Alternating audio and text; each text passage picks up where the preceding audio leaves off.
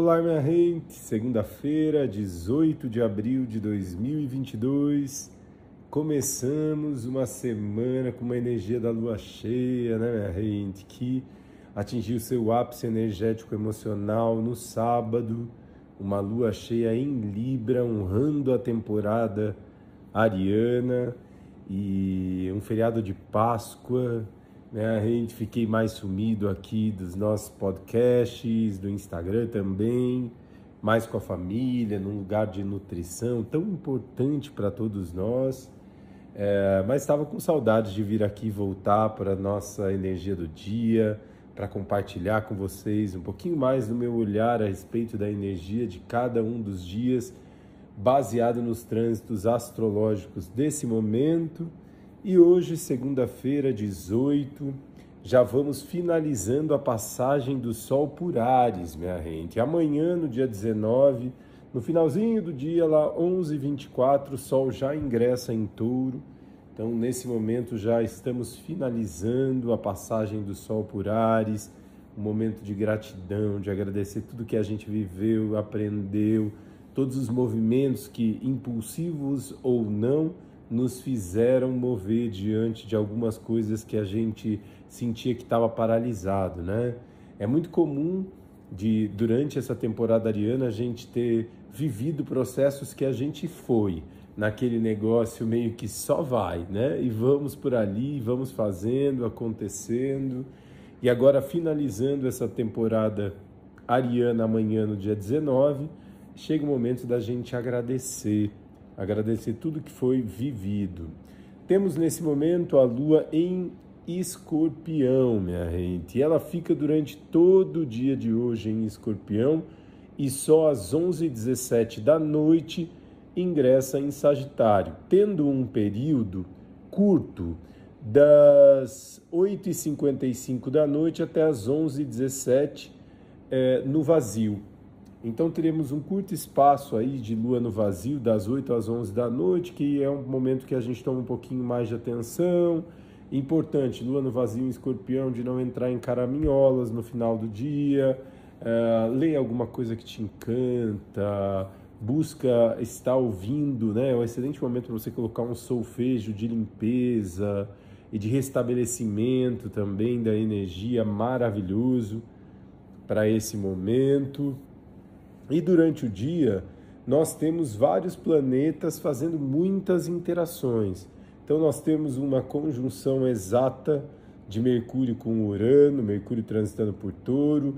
Vênus em Peixes também faz um sextil com Urano, minha gente. Vocês sabem que tudo que toca Urano vai para um lugar de expansão, de novas perspectivas, mudanças, processos que vêm de uma forma repentina. Mercúrio e Vênus são planetas muito pessoais e isso pode interferir, né? A gente sentia a necessidade de mudar algumas coisas que vinham é, emperradas, e aí se a gente olha que passamos por uma Páscoa, um lugar de ressurreição, é mesmo um impulso para a gente ir adiante e liberando aquilo que não ressoa mais.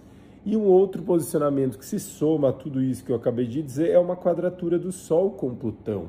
Sol está finalizando a sua passagem por Ares e quadra Plutão, que está lá no finalzinho de Capricórnio. Ares e Capricórnio, signos cardinais que se quadram entre si, formam um ângulo de 90, 90 graus, uma quadratura, que também vocês já sabem, aquilo tudo que toca escorpião vai para um processo de transformação. Então, é como se a gente tivesse recebido uma injeção de ânimo para fazer essas transformações. Transformações. Do contrário, se a gente fica muito negando essa transformação tão necessária, pode ir por uns processos muito intensos, minha gente. A Lua também hoje tem vários processos. A Lua quadra Saturno, que está em Aquário, minha gente.